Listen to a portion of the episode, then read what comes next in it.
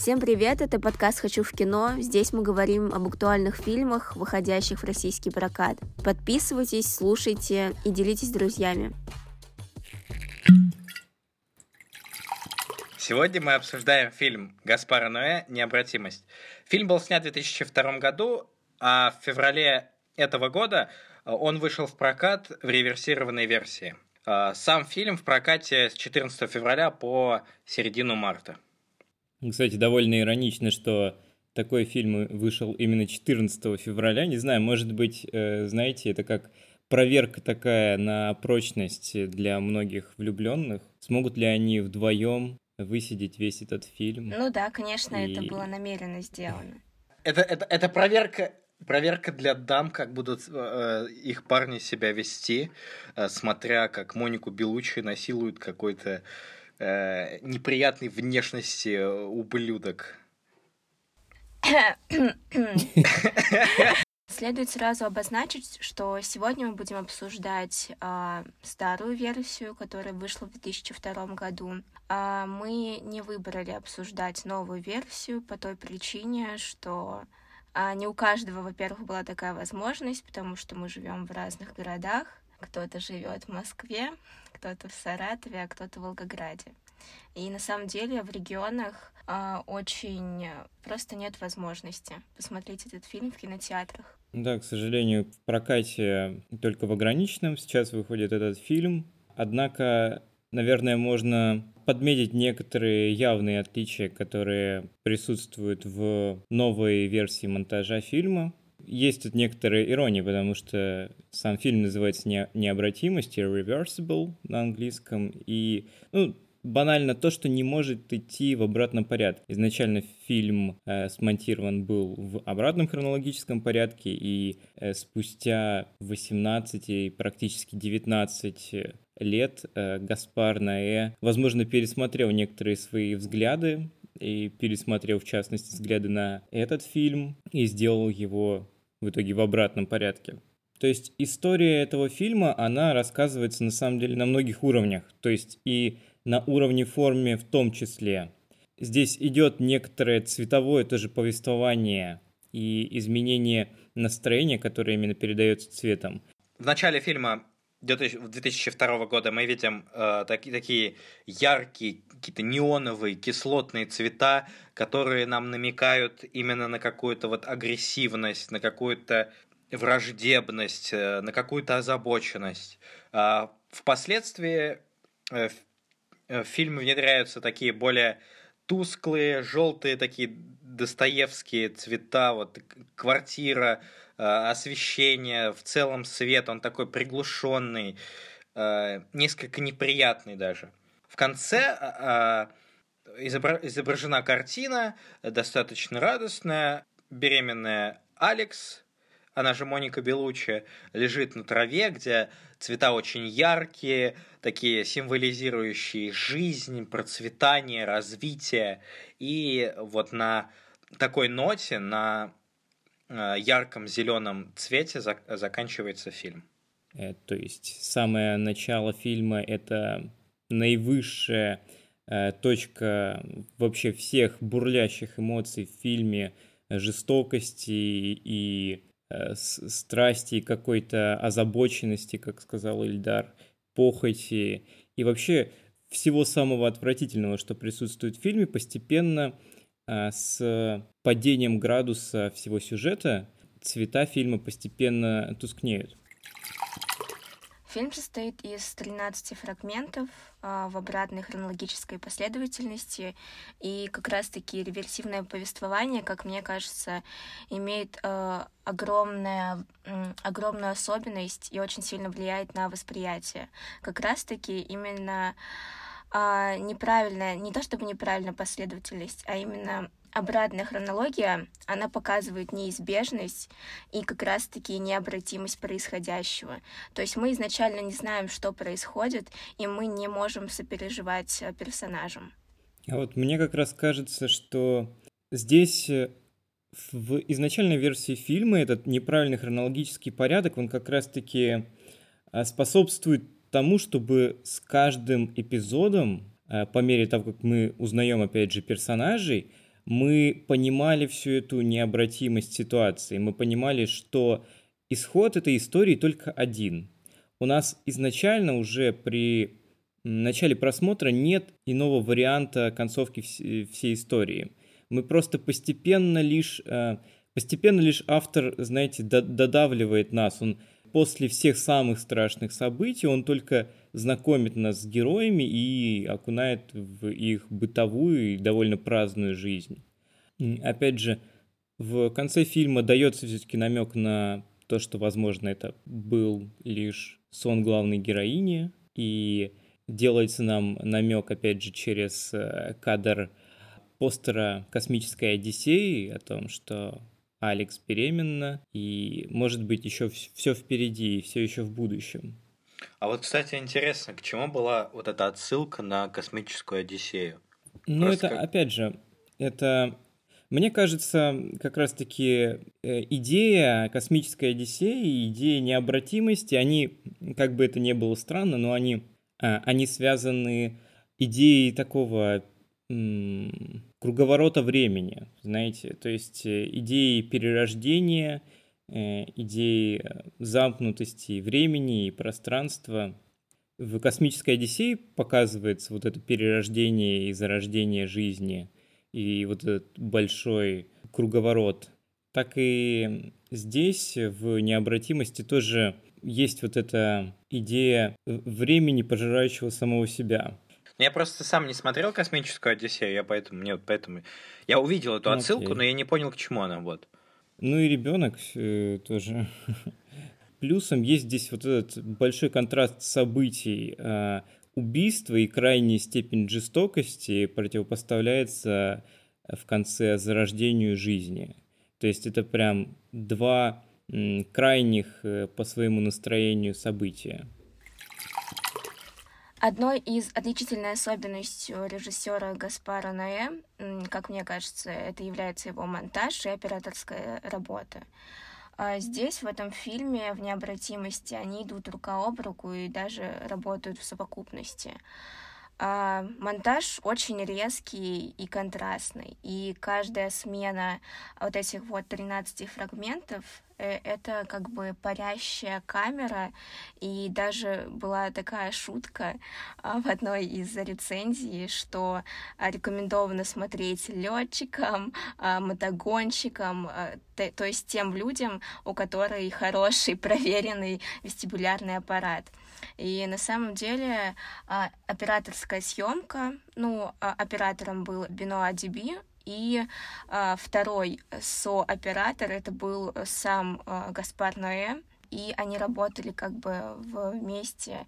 В фильме 13 эпизодов, и между ними э, видны вот эти четкие склейки, а в самих эпизодах применяется техника э, такого единого кадра без э, монтажа, ну, как такой единый монтаж без склеек, как это было выполнено, допустим, в фильме 1917. Ну, там почти весь фильм э, был такой бесклеечный, такой единым э, повествованием шел, и он как бы э, форма э, продолжала содержание, по сути. И я отсылаюсь к этому, так как э, фильм 1917 я смотрел раньше, чем «Необратимость» Гаспара Ноэ. Ну, понятное дело, что э, фильм Гаспара Ноэ вышел значительно раньше. Ну, вот, кстати, своими э, подобной именно техникой операторской работы именно славится Эммануэль Лебецкий в своих фильмах. Вот, например, «Бёрдман», который тоже был фактически в финальной версии монтажа снят одним кадром, где переходы были выполнены через затемнение, через э, какие-то очень большие, крупные объекты. Вот тут примерно такая же техника выполняется, хотя это 2002 э, год. То есть для того времени, конечно, очень много всяких новаторских было приемов, опять же, в самой форме. И о чем я уже говорил, Гаспар Наэ, безусловно, режиссер-провокатор. Однако он не такой, может быть, искусный и тонкий провокатор, как, допустим, э, всем известный Триер, однако его довольно топорные такие приемы, жесткие и в лоб, они, тем не менее, хорошо работают. А, однако Гаспар Наэ прекрасно понимает все то, а, зачем он привносит все эти приемы в свой фильм. А, опять же, многие кто рассуждал о том, почему столько людей ушло с, с премьеры фильма на Канском фестивале, говорят о том, что именно звук, низкочастотный звук, который был на протяжении примерно половины фильма, влиял на людей и вызывал у них неприятное ощущение головокружения и даже тошноты. В совокупности с камерой, которая совершает кульбиды, с очень цветной, яркой и порой темной э, картинкой, очень кричащими цветами, все это, конечно, создает э, эффект не только погружения в фильм, но и эффект э, крайнего отторжения всего, что там происходит, именно даже на уровне формы. То есть, может быть, если бы я и не видел, э, как там избивают людей или как происходит изнасилование, мне бы все равно было не очень комфортно смотреть этот фильм но плюсом с еще и содержанием а, форма, конечно, э, работает превосходно. И, конечно, стоит сказать, что это фильм не для приятного просмотра. Да. Я просто что хотел сказать, типа в школе же э, все были знакомы с такой штукой, как аудионаркотики? Нет. Нет. Ну, это я как хотел, хотел сказать, что Гаспар Ноэ то, тоже просек, что такое аудионаркотики, и решил, так сказать, а, аудио-крокодил э, добавить э, людям, чтобы они почувствовали, что это такое вообще. Ты, ты думаешь, он учился где-то в Волгоградской области? Нет, ну что ты. Э, у Валерии Гай Германики в ее известном сериале «Школа», по-моему, там есть момент, где челики сидят, ну, вот эти школьники сидят э, где-то на чердаке, ну или где-то вообще просто сидят на лестнице в школе и слушают аудионаркотики такие, типа, крутые. Там а аудиоалкоголь, вот это вот. Так, так сказать, чтобы не пахло и не палиться перед учителями. Ну, это, это для лохов, я считаю. Нормально. Исходя из твоего высказывания, Артем, у меня возник вопрос. А, да, мы смотрим картину, и это, но это правда невыносимо. Это вызывает какое-то отторжение, непринятие, максимально тебе некомфортно. А, и как а, пишут многие кинокритики, Гаспар Ноэ делал это намеренно, специально, чтобы отсеять публику. Но для чего? Он делает фильмы только для избранных, то есть его фильмы далеко не для всех, и как бы нужен, нужен ли такой своего рода ценз? Я как раз хотел сказать э, о том, почему фильм актуален, почему его и сейчас стоит сходить и посмотреть. Сейчас версия немного изменилась, теперь она в правильном хронологическом порядке. Я думаю, многие, кто сейчас слушает этот подкаст, они знают все-таки о содержании и событиях фильма. Поэтому как, это может повлиять на сюжет фильма? Вы просто, если те, кто не знает, чем он кончится, это будет некоторая даже интрига и постепенное нарастание, может быть, даже в каком-то смысле саспенс. А для тех, кто уже знает, это будет еще один э, очередной опыт и ощущение необратимости. Так вот, Фильм определенно имеет силу воздействия на, на зрителя в совокупности со своей формой, с очень натуралистичной картинкой, я бы сказал, крайне. То есть и здесь же на руку играют долгие кадры без монтажа, потому что всегда монтаж создает у нас ощущение вот этой киношности, знаете.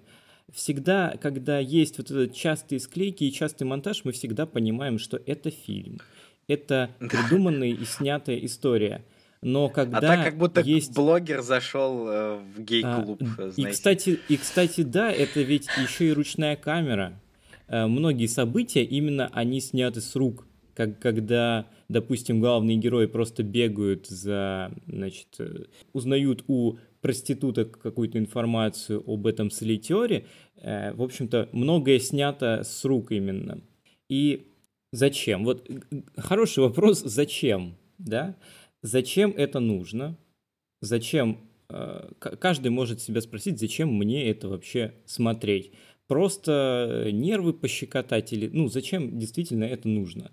Очередной раз смотреть на сцену убийства в кино, очень натуралистичную, очень, э, на самом деле, мерзкую, э, на сцену насилия, тоже крайне откровенного – для меня это такая причина. тот, кто увидит это на экране, вряд ли захочет это когда-либо увидеть в жизни. А если он не захочет это увидеть в жизни, ну, может быть, хоть как-то это повлияет на наше общество. Очень, конечно, такие у меня оптимистичные мысли на этот счет. Но мне кажется именно так. Это такая, знаете, в некотором смысле шоковая терапия, потому что мы привыкли к насилию. Мы слышим об этом каждый день. Мы слышим по телевизору количество жертв, смертей, аварий, катаклизмов. А сейчас мы идем в кино и просто вот в эти полтора часа видим, как насилуют одного человека, да, а второго очень, конечно, мерзотного и неприятного, но забивают э, огнетушителем до смерти. И это только один человек. А сколько этих насилий, допустим, ну, ежедневно, ежечасно происходит, а, на самом деле страшно представить. Э, люди живут и как бы не обращают на многие вещи внимания, но это не значит, что их нет. Это довольно очевидные вещи, но мне в каком-то смысле нравится вообще идея таких фильмов, что они вообще существуют. А, опять же, тут можно много всяких примеров подобных фильмов. На самом деле, вот мой не то чтобы любимый, но я считаю, что лучший фильм, который я видел, это «Иди и смотри». Он, мне кажется, действует подобным образом, воздействует на зрителя. Он, конечно, куда более страшный, чем необратимость, но он именно так и действует. Он вызывает какое-то отвращение, совершенное неприятие того, что происходит. Некоторые разделяют э, мнение твое, Артем, потому что кто-то говорит, что этот фильм чуть ли нужно показывать э, каждому подростку, который достиг там 4... школах, да, да, в школах. После четвертого класса. Да, да, чтобы а, дети сразу понимали. Прям прям на уроках сексуального воспитания, вот, э, sex education, э, необратимость, э, как ну, не на надо физре, делать. Я считаю, нужно Но делать. это, знаете, по типу, когда к нам приходили какие-то волонтеры и показывали, а, как могут повлиять наркотики на твое состояние, на твое здоровье. И показывали нам ужасные лица, которые там, не знаю, с огромными шрамами, синяками, все сгнившие. Это по, по этому роду. Мне кажется, что это достаточно это бессмысленно, и это может шокировать. И есть дети, которые очень вот, кстати, чувствительные. А, у меня вот интересная аналогия пришла в голову и очень, кстати, противоречивая. А, я думаю, многие из слушателей, я надеюсь, вы в том числе, смотрели фильм «Заводной апельсин», про который Ильдар говорил. Я читала. Так вот, я тоже читал, и ведь там происходит то же самое, по сути говоря.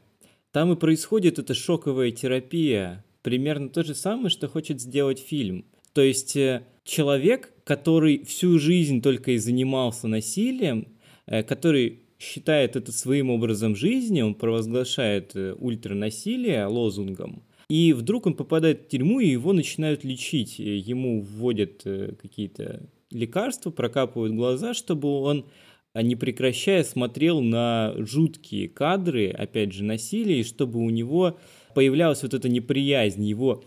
Под так музыку скажем, Людвига над... Вана Бетховена. Да, да, да. Над, надрессировывают против, чтобы, знаете, как людей кодируют, так подобным образом его пытаются кодировать от насилия. И тут примерно такая же шоковая терапия.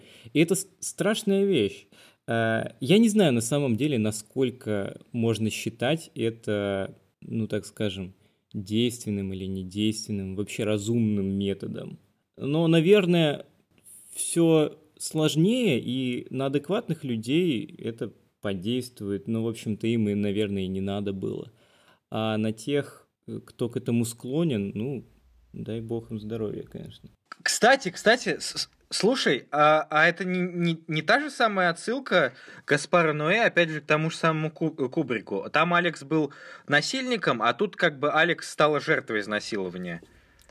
Ой, ну это, это очень сложно. Да. Я не уверен. Я не уверен. Но... А... Ну, как вариант. Как вариант. Ну, как вариант, да. Мы, мы очевидно, очевидно знаем, что Гаспар Ноэ поклонник Кубрика. Продолжая тему насилия и переходя к основной идее фильма, она довольно, скажем, банальна, по сути говоря. Она топорна и прямолинейна, но за тем пластом и сложностью даже некоторой формы, она немножко скрывается и не совсем очевидна изначально. И многие люди, мне кажется, не подготовленные к просмотру, выйдя из кинотеатра, будут недоумевать, что они вообще только что увидели. Зачем они просто увидели эти сцены насилия и какие-то совершенно бытовые странные события, да? Однако, на мой взгляд, все, что здесь происходит, каждое даже бытовое событие, оно здесь отнюдь не случайно.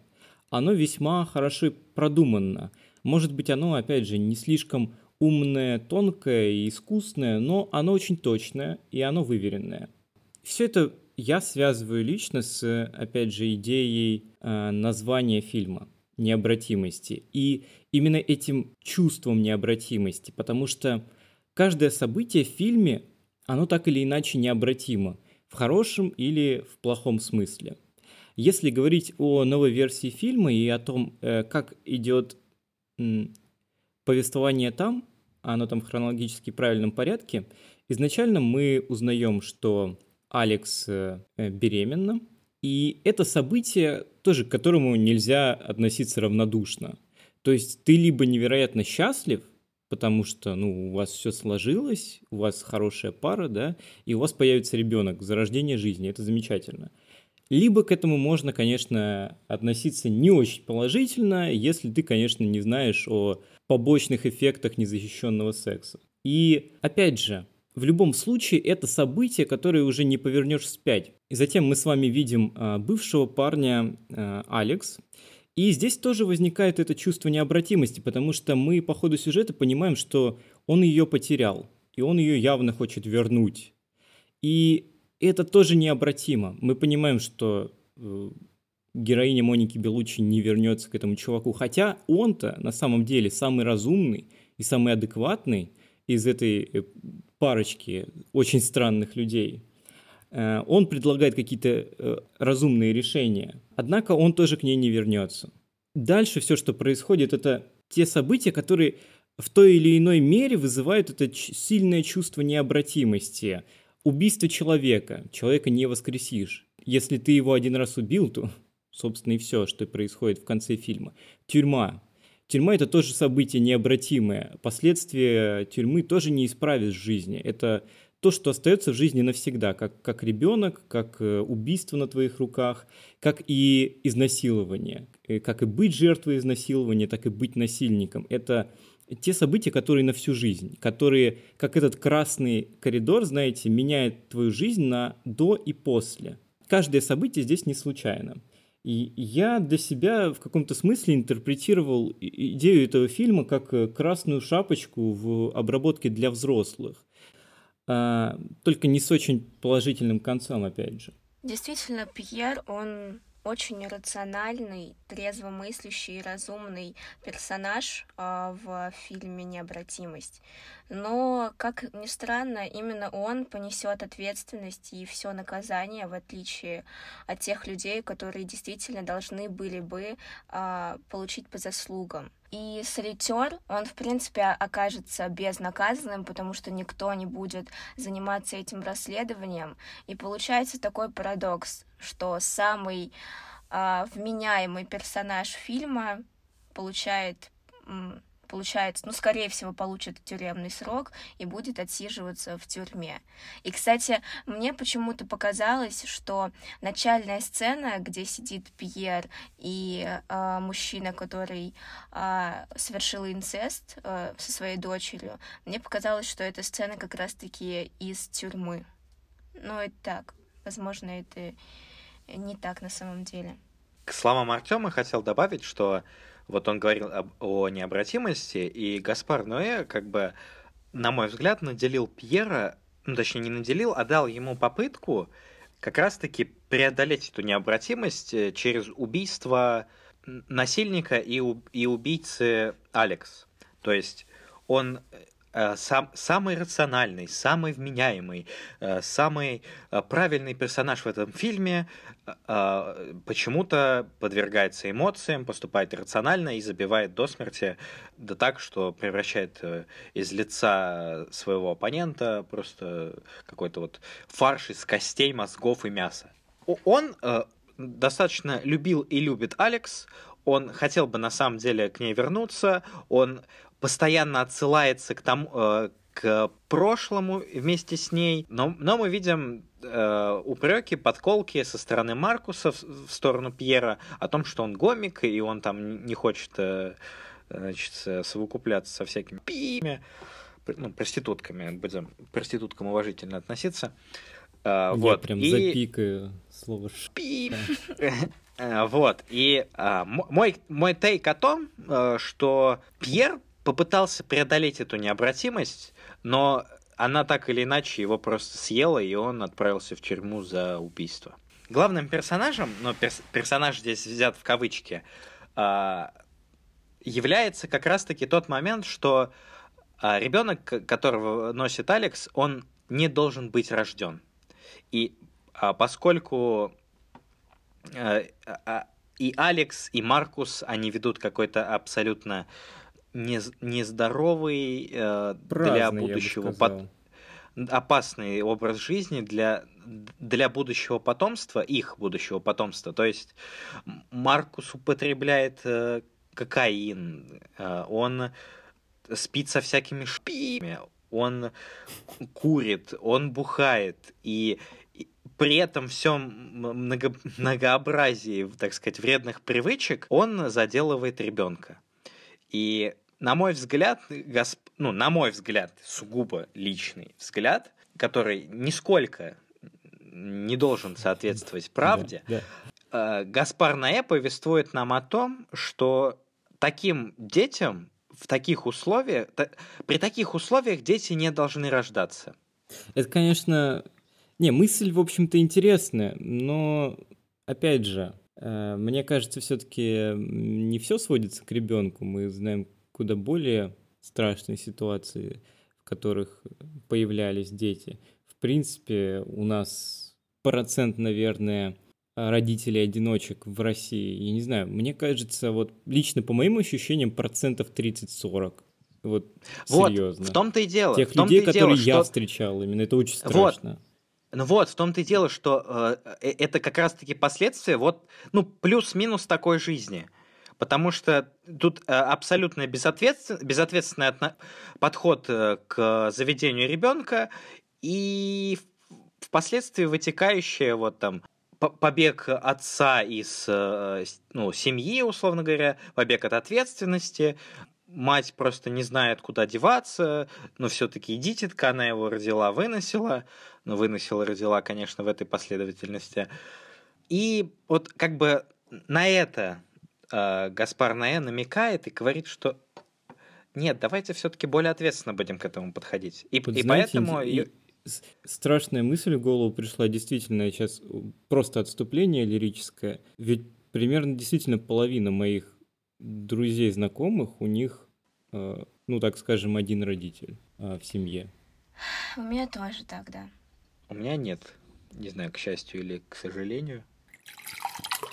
Знаете, о чем я хотел вот у вас спросить?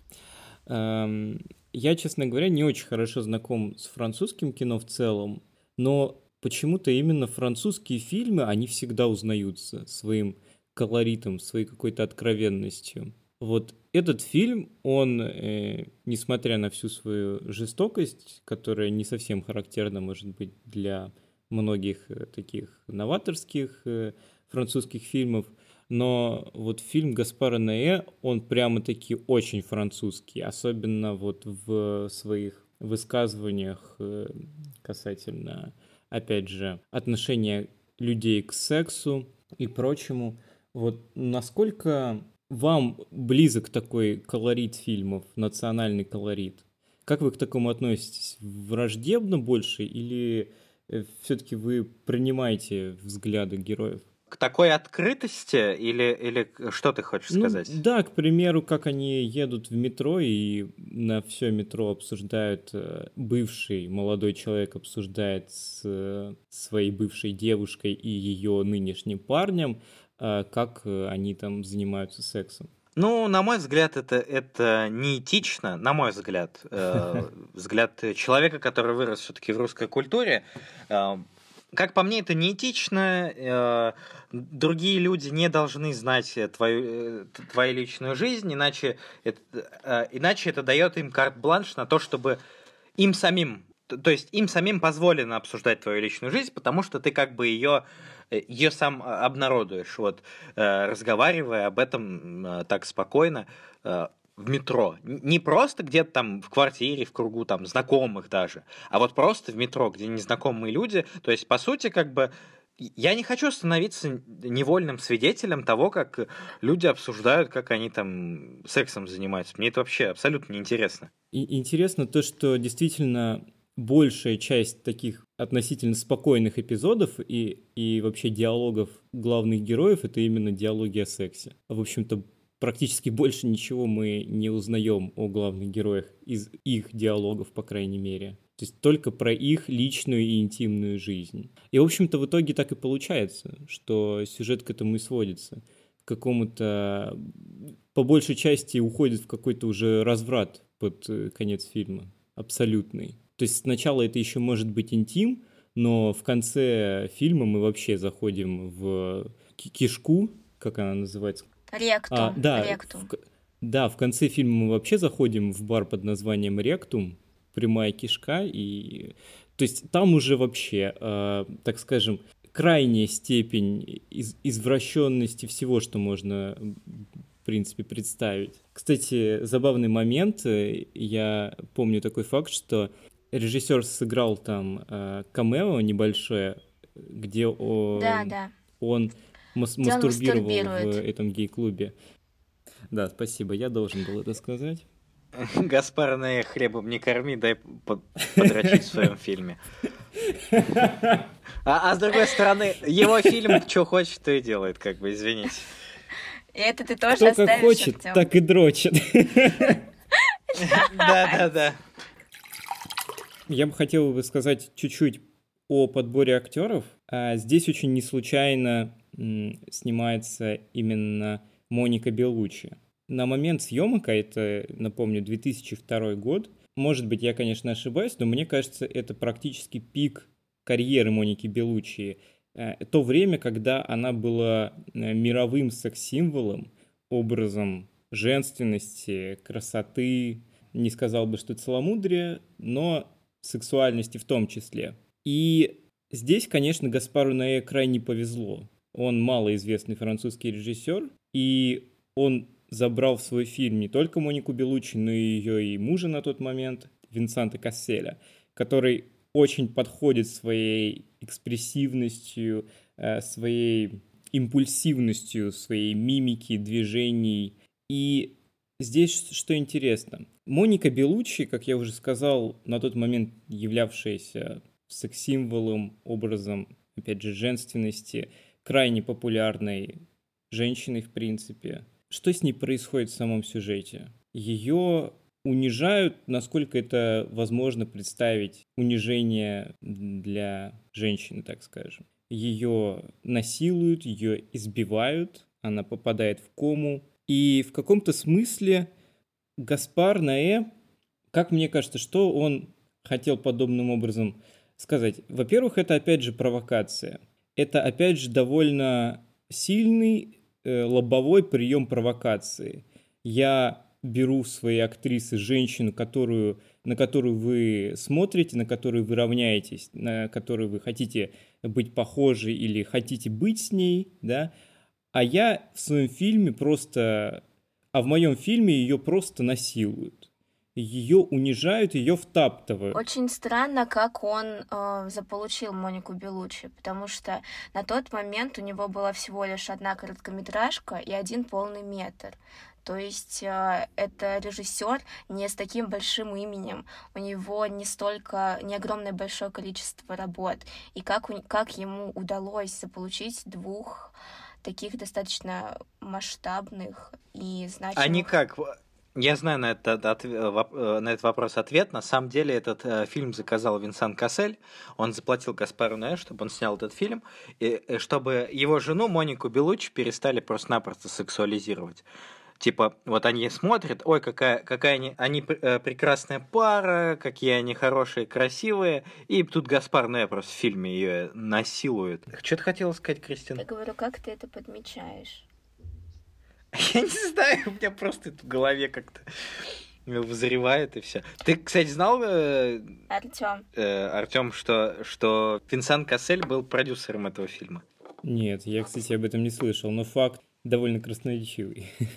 Все здесь ну вот, очень не случайно, видите? Понимаете, понимаете, мои шизотеории, они на самом деле не такие шизотеории. Они на самом ну, деле ну, определенно в них есть смысл, конечно прокате будет э, так или иначе реверс этого фильма, то есть у нас история будет рассказываться с конца оригинального фильма и до начала оригинального фильма. И это кардинально поменяет историю, и там, в принципе, будет э, э сюжет будет раскрываться как сон Алекс, Моники Белучи, как страшный сон. Вот. Ходить или, или нет, э, это, конечно же, выбор каждого.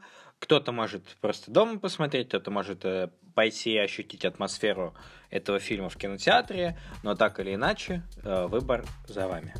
Спасибо за прослушивание. Ссылки на наши соцсети вы можете найти в описании этого подкаста. А вы знали, что солитер а, это профессиональный кикбоксер? Кикбоксер. А, а вы знали, что солитер это рыбный глист?